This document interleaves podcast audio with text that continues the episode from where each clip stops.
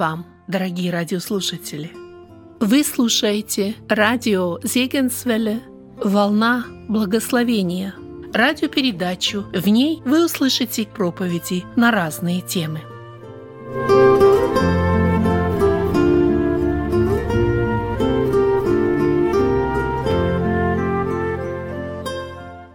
Вы слушаете продолжение тем по книге Эрнста Мудерзона «Иаков Иосиф».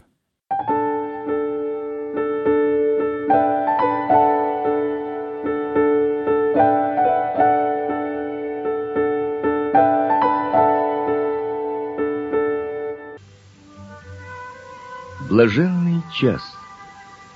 Бытие, глава 45, стихи с 1 по 3. Когда Иуда обратился с этой дивной речью к Иосифу и рассказал ему о престарелом отце, который так любил своего младшего сына, он не знал, как нужно было Иосифу взять себя в руки, чтобы слушать его, не выдавая себя. Но когда он просил милости принести себя в жертву за Вениамина, Иосиф не мог уже более справиться с волнением. Иуда мог думать, что он уговорил этого жестокого и строгого человека, смягчил и переубедил. Но он совсем не знал того, каких усилий стоило мягкому и доброму сердцу Иосифа не выдавать своего волнения. Наконец, он уже не смог справиться со своими чувствами. Иосиф разразился громким плачем. Что же это было? Радость, горе. Ни то, ни другое. Это было волнение его сердца, которое он не мог уже более подавлять. Как долго он ожидал этого мгновения. Как он боялся этого часа. Устоят ли братья в испытании? Или предадут Вениамина, как и его предали некогда? Но вот наступило это мгновение. Они устояли в испытаниях. Естественно, что длительное напряжение души выразилось в потоке слез. Братья его смотрели в недоумении. Что бы это могло означать? Вскоре они поняли эти слезы. Когда Иосиф несколько справился с волнением, он сказал им на родном языке, «Я Иосиф. Будто молния ударила. Что? Повелитель Египта, человек, в руке которого их жизнь был их братом Иосифом, которого они продали? Это было страшное открытие. Теперь он отомстит им. Теперь они обречены на смерть, по крайней мере, на пожизненное рабство, если правитель Египта Иосиф, с которым они так постыдно обошлись. Они отступили в испуге. Подобно тому, как братья Иосифа думали, что он отомстит им сейчас за тот час в Дафане, так думают и многие души, что Иосиф предъявит им список грехов их и привлечет к ответственности за все грехи, которыми они обременяли свою совесть. Кто думает так, тот не знает Иисуса. Ни следа упрека и обвинений. Только утешение и любовь, только прощение и милость ожидает нас, когда мы придем к Нему. Почему Спаситель рассказывает нам эту историю? Чтобы сказать, так Бог ожидает всякого грешника, так Бог радуется возвращению погибших. Вы, боящиеся небесного Иосифа, боящиеся Спасителя, посмотрите на его лицо, полное милости и любви, Посмотрите на его кровоточащие раны, которые нанесли ему за его любовь к погибшему миру. Как безумен страх пред ним. как необоснованна ваша боязнь. Он любит вас. Он любит так, что отдал свою кровь и жизнь за вас. Не бойтесь более. Уповайте на Него. Отдайте Ему сердце и жизнь.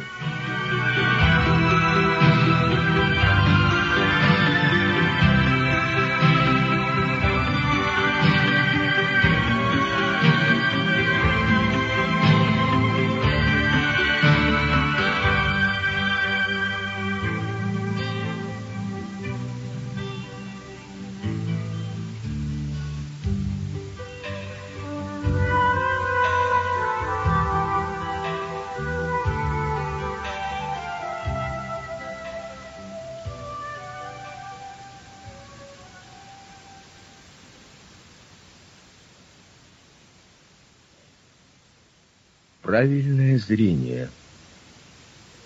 Бытие, глава 45, стихи с 4 по 8. Братья отпрянули в испуге, когда правитель Египта вдруг заговорил на их родном языке и сказал им «Я Иосиф». Они подумали не что иное, а только что он отомстит им теперь за перенесенное горе. Но Иосиф простер свои объятия и сказал, «Подойдите ко мне». Глаза его смотрели с любовью, так что они решились подойти ближе. Иосиф читал в их сердцах. Он знал, что они думают о том часе в Дафане, что вина их предстала пред ними во всем ужасе и объеме. Поэтому он сказал им, что то, что они причинили ему, они сделали под руководством Божиим. Он сказал им, что Бог послал его в Египет, чтобы позаботиться о них, чтобы они могли пережить это время голода. Он сказал им, «Теперь не печальтесь и не жалейте о том, что вы продали меня сюда, потому что Бог послал меня пред вами для сохранения вашей жизни». Затем он еще раз говорит, «Бог послал меня пред вами, чтобы сохранить вас на земле и сохранить вашу жизнь великим избавлением. И в третий раз он сказал им, «Итак, не вы послали меня сюда, но Бог». Итак, Иосиф видел, что позади его братьев с их злом стоял Бог в своей любви, который хотел воспитать его, благословить его и превратить в благословение для других. Сердце становится свободным и радостным, если сделаем такое открытие, как Иосиф. Сердце приобретает покой, когда познает во всех положениях жизни, что имеем дело не с людьми, а с самим Богом. Если бы ты умел смотреть так, как Иосиф, ты увидел бы, что позади твоего врага стоит Господь, который пользуется этим твоим врагом как орудием, чтобы воспитать тебя и чтобы благословить тебя. Если правильно смотреть, то наши враги являются нашими истинными благодетелями. Во что бы мы превратились, если бы их не было? Они воспитывают нас, упражняют нас в терпении и несении тяжестей. Они учат нас переносить несправедливость, быть терпеливыми и кроткими. Разве это не нечто великое? Во что бы мы превратились, если бы не было этих врагов? Тогда у нас не было бы никакой возможности преобразоваться в подобие Агнцу. И если люди причиняют тебе несправедливости, если начальники твои обращаются с тобой плохо, если подчиненные раздражают тебя, не забудь. Позади у них стоит Господь. Ты имеешь дело не только с людьми, а прежде всего с Богом, когда ты научишься так смотреть.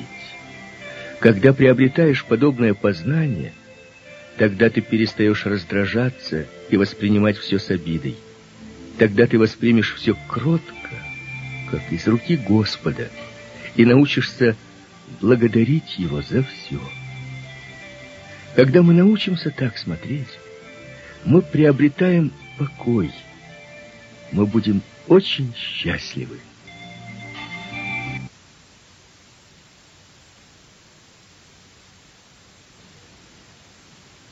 Посольство Иосифа. Бытие. Глава 45. Стихи с 9 по 11 и 13. После того, как Иосиф попытался снять бремя с душ братьев, которое отягчало совесть их, начиная с того дня в Дафане, мысленно он обратился к своему отцу. Сыновья оставили его в заботах и беспокойстве. И он как можно быстрее должен узнать, что Иосиф жив и является правителем всего Египта. Поэтому Иосиф сказал своим братьям, «Идите скорее к отцу моему». Они не только должны принести ему весть, что Иосиф жив, но от имени Иосифа они должны пригласить его в Египет. Иосиф позаботится о нем в оставшиеся дни голода. Иосиф укажет ему место недалеко от себя, и престарелый отец возрадуется славой сына. Подобно тому, как Иосиф посылает радостную весть своему престарелому отцу, так и Иисус посылает свою весть мира всем огорченным и угнетенным сердцам. Никто не должен закончить свою жизнь в скорби и печали. Никому не следует оставаться труждающимся и обремененным. Скажите же отцу моему о всей моей славе в Египте. Это будет радостью для престарелого Иакова, когда он услышит, что Иосиф жив, что он является господином Египта. Но чем является эта весть Иосифа в сравнении с вестью Иисуса? Иисус жив. Он является господином над всем. И этот великий живой вечный Спаситель зовет нас к себе. Он хочет положить конец всем нашим бедам и горю, всем нашим заботам и опасностям, всему нашему беспокойству и волнениям. Он зовет нас быть вблизи Него, в общении с Ним. Он обещает нам жизнь и полный достаток. Как бы я хотел, чтобы весть Иисуса еще сегодня достигла твоих ушей и сердца, и чтобы она помогла тебе выйти из страны далекой от Бога и войти в Гесем, в присутствие Иисуса. Прими эту весть в сердце. Она укажет тебе путь к счастью и спасению и здесь, и в вечности. Спешите. Бытие, глава 45, стихи 9 и 13. «Идите скорее», — сказал Иосиф своим братьям. «Поспешите, чтобы Иаков освободился от своего беспокойства и забот. Поспешите, потому что может быть слишком поздно для него. Иаков — старик, нельзя терять времени». Погибло и умерло много бедных старых Иаковов, так и не получив радостной вести о славе Иосифа. Восклицает Иосиф, «Поспешите, — говорит Иисус миру. Потеряно и пропущено и так много времени. Но вот оставшееся время благодати следует использовать так, чтобы возвестить людям благую весть, что в Иисусе спасение, жизнь и блаженство. Поспешите. Как это мрачно, как немилосердно знать благую весть и хранить ее для себя. Провозглашай ее, встань, спеши. И если кто-либо смеет тебя, кому ты возвестил ее, не огорчайся. Если только одному ты окажешь это служение, если только один человек станет радостным и благословенным чадом Божиим, это будет для тебя достаточной наградой. Это уравновесит с избытком все труды, все насмешки, всякую хулу. Поэтому все вы, читающие эти строки, братья и сестры небесного Иосифа, не медлите более. Возвещайте благую весть в бюро и конторах, друзьям и соседям. От этого и зависит жизнь и блаженство. Поэтому спешите.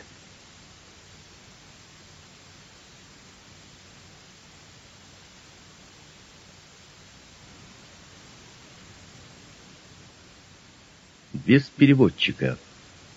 Бытие, глава 45, стих 12. До того момента, когда Иосиф воскликнул «Удалите от меня всех», он говорил с ними через переводчика. Но теперь он отослал и переводчика. Никто не должен присутствовать, никто не должен быть помехой, когда он откроется братьям. Вдруг братья услышали, что он говорит на их родном языке. Они очень удивились, что этот могущественный человек — брат их Иосиф. Но они должны были поверить этому, потому что он сам сказал им об этом без переводчика. Так поступает и наш Спаситель. Сперва он говорит с нами через переводчиков. Он пользуется тем или иным человеком, чтобы указать на единственное, что необходимо. Ему нужен благословенный свидетель Евангелия, чтобы призвать нас к покаянию. Или же он использует для этого жизнь верной жены, чтобы приобрести ее мужа. Или он покажет нам пример верующего товарища, благочестивого начальника или подчиненного. Каждый верующий является переводчиком Иисуса, посредством которого Иисус говорит с душами. Это благословенное служение быть переводчиком Иисуса и служить душам во имя Иисуса. Но должен быть час, когда Иисус отошлет переводчика, когда Он сам будет говорить с душой, когда Он откроется душе, как Иосиф открылся своим братьям. Достиг ли ты уже того, что Иисус может говорить с тобой лично, без переводчика? С тобой ли Он? Вступил ли ты в такие отношения с Ним, что уже ничто и никто не разделит тебя с Ним? Да дарует Господь свою благодать, чтобы все читающие эти страницы – общающиеся с ним посредством переводчика, научились говорить с ним и общаться с ним без переводчика.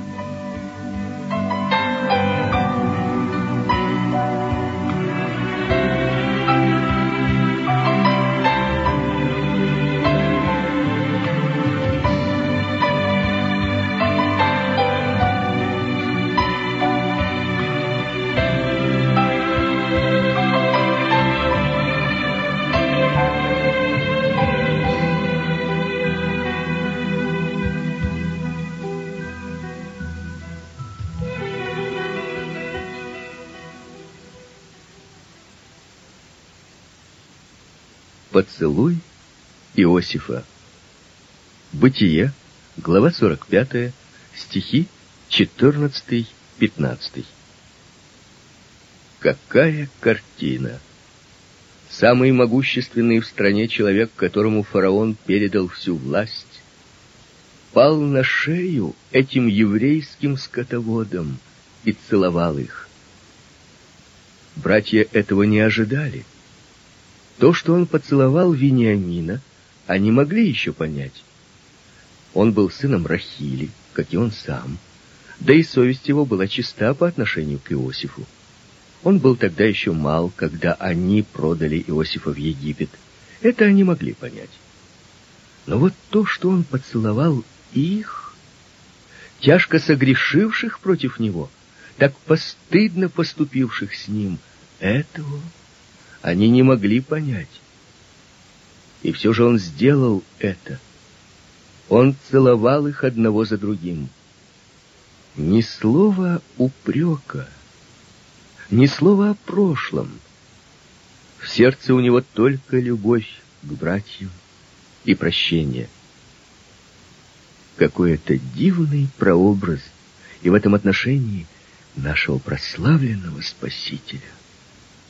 Какие часто ложные представления у людей бывают об Иисусе. Они полагают, что если они придут к Нему и обратятся, то Он прочтет им длинную обвинительную проповедь. Тогда Он предложит им длинный список грехов их прошлого и скажет, «Вот ты сделал то-то и то-то». Он станет упрекать и подвергнет наказанию. Так думают многие. Но это неверно. Когда Иосиф поцеловал по порядку своих братьев, тогда они начали говорить с ним. Так написано. О чем же они говорили? Нам не сказано. Но мы можем представить себе это. Любовь его по-настоящему указала им, как они постыдно поступили с ним. Они сказали ему об этом с волнением, но он ответил им, «Я не могу простить вас. Я сделал это уже давно. Какой час? Был ли такой час в твоей жизни? Приди к Иисусу. Он ждет тебя, чтобы и тебя приветствовать поцелуем прощения.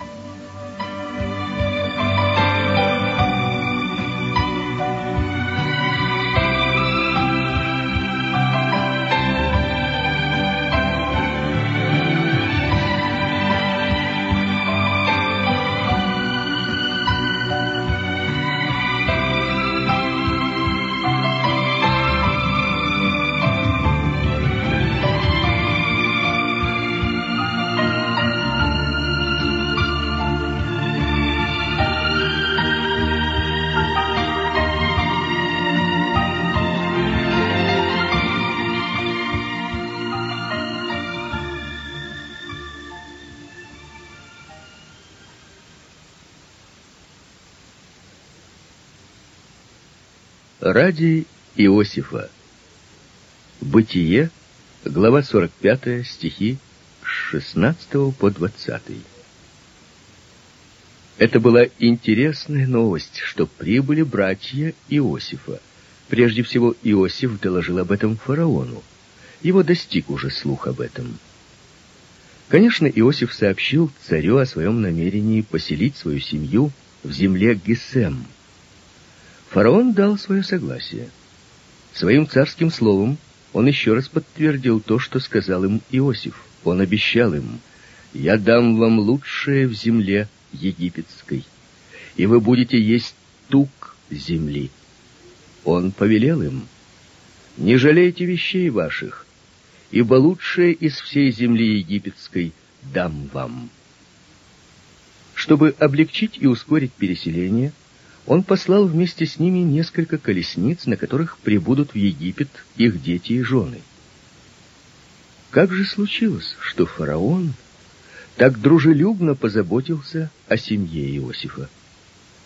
Он сделал это ради Иосифа, потому что они находились в родственных связях с Иосифом, он оказал им благо.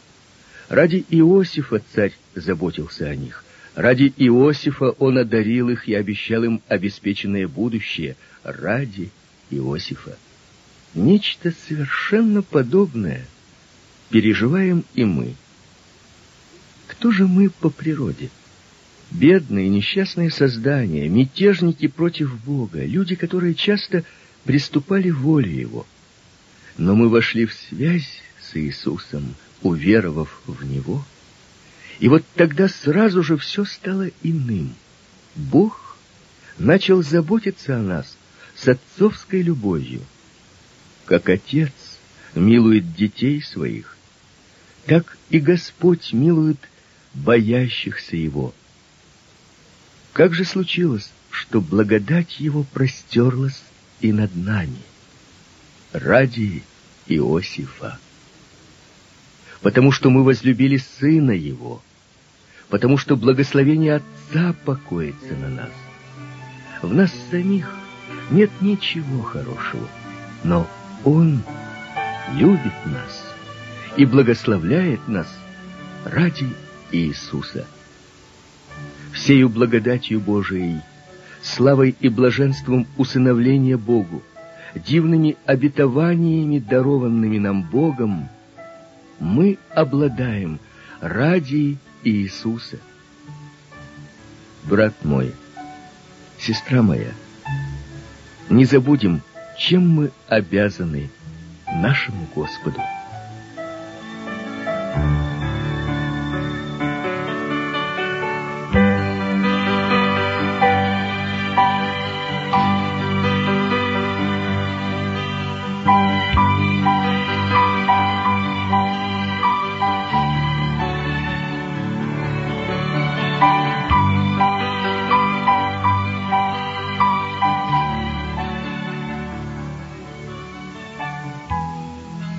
Тяжелый путь. Бытие, глава 45, стихи с 21 по 24. Это было радостное возвращение. Нагруженные дарами сыновья Иакова отправились в путь. Каждый из них получил праздничную одежду, а Вениамин — пять. Иосиф передал дары для отца, ослов и ослиц, нагруженных благами Египта и запасом корма. Иосиф простил им все и излил на них свою доброту и любовь. Все это было причиной для радости. И все же на сердце у них было нелегко.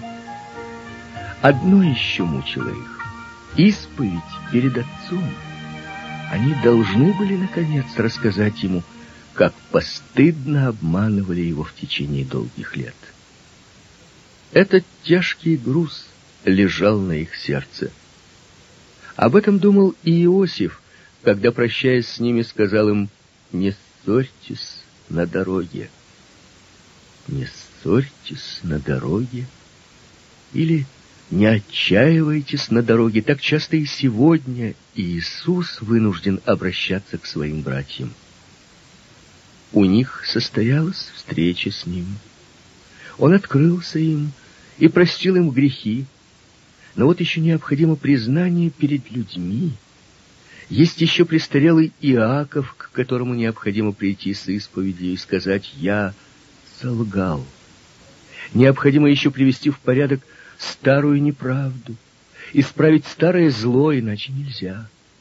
Эта исповедь должна состояться – и потому Иисус говорит, не отчаивайтесь на дороге.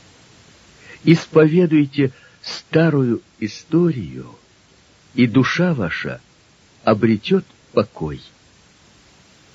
Исповедуйте свою вину. Сокрушитесь в сознании, согрешил я, и вы освободитесь от бремени – вы обретете свободу и радость, и только одно будете оплакивать. Почему так долго носили это бремя? Идите немедленно. Если даже это и тяжелый путь, идите, идите.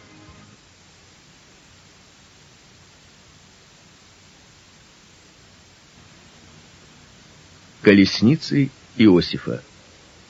Бытие, Глава 45, стихи с 25 по 28. Это была хорошая весть, которую сыновья принесли Иакову. Иосиф жив и теперь владычествует над всею землею египетскую. Иосиф жив еще. Престарелый Иаков отрицательно покачал головой, когда они принесли ему эту весть. Это невозможно. Вы прислали мне тогда окровавленные одежды. Иосиф давно умер. Но если он жив, то как он попал в Египет? Невероятно. А если он и в Египте, то как случилось, что он оказался господином и повелителем всей страны? Нет, нет. Не уговаривайте меня.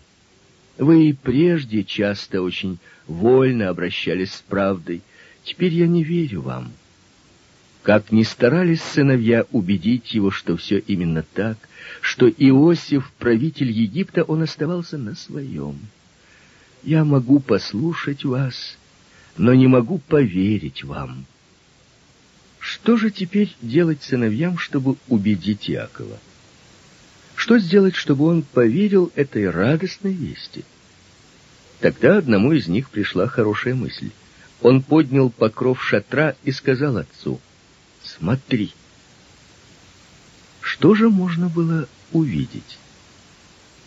Там были царские колесницы, которые Иосиф послал, чтобы привести в Египет своего отца. С первого взгляда видно было, что эти колесницы и кони из царской конюшни.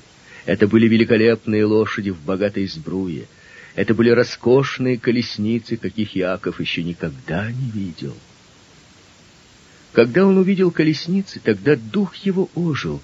Тогда он воскликнул «Довольно! Еще жив сын мой Иосиф!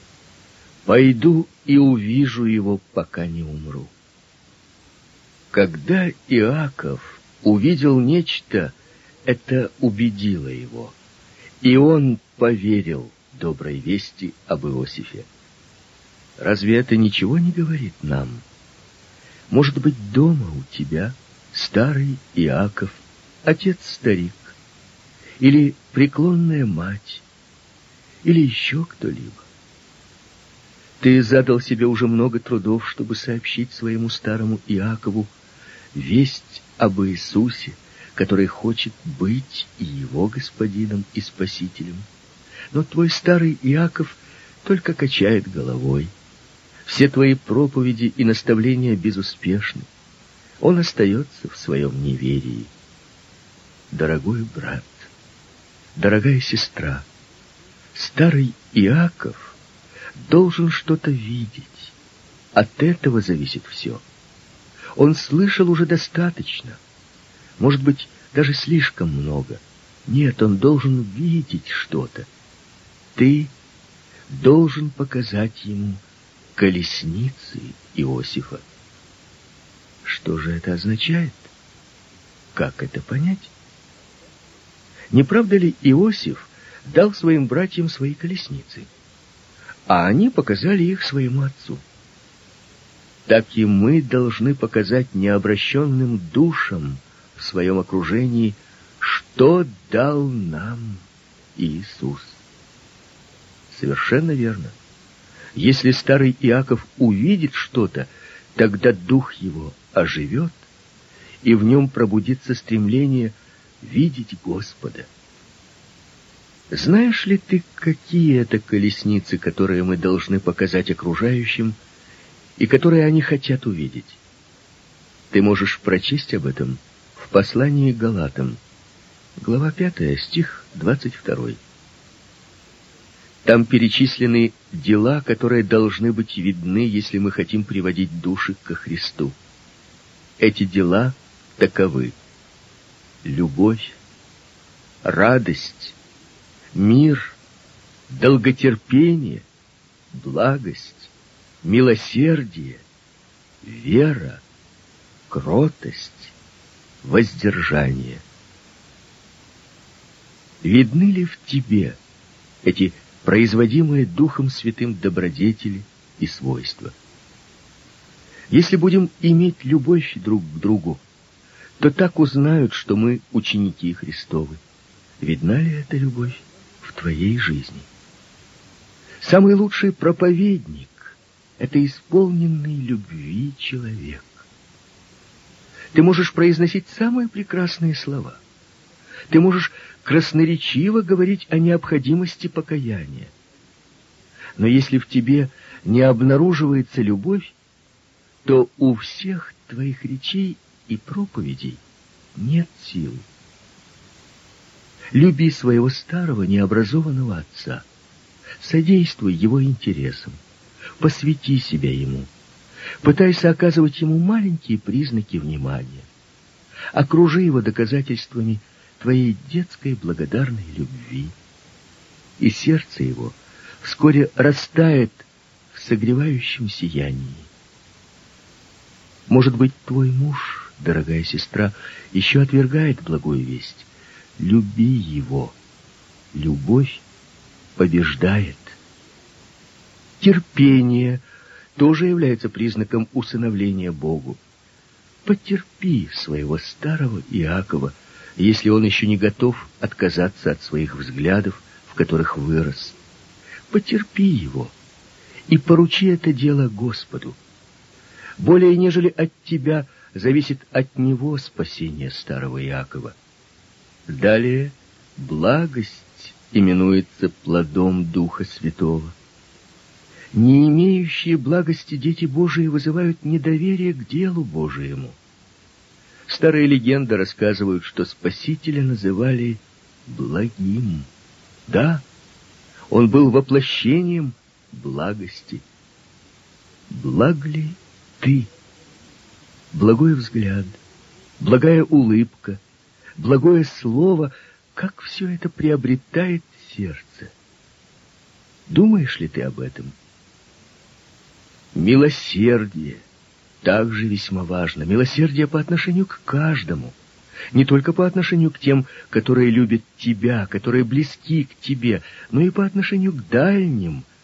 Бог милосерден.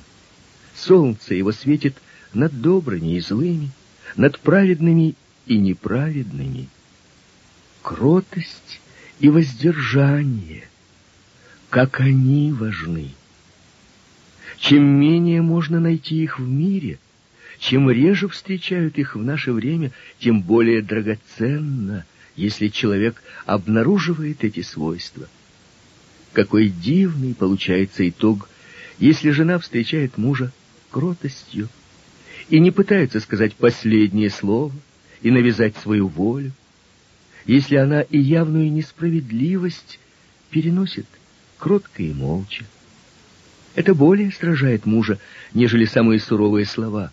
Упреки только вызывают гнев и огорчение, но молчаливая кротость собирает горящие уголья на голову несправедливого и жестокого мужа. Брат мой, сестра моя, мы должны показать окружающим колесницы Иосифа должно обнаружиться то, что дала нам благодать Божия.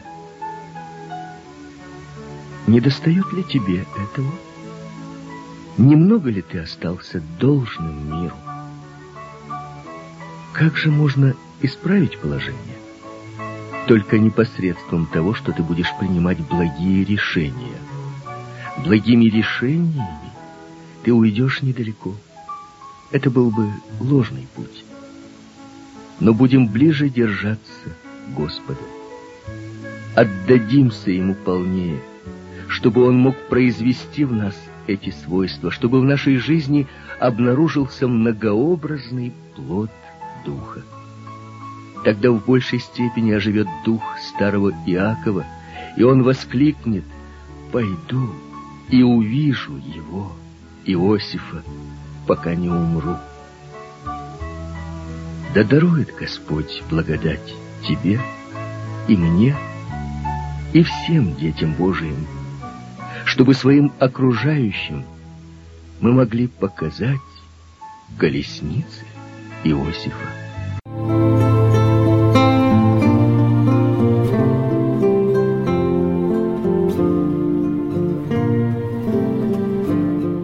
Вы слушали радио Зекинсвелле Волна благословения.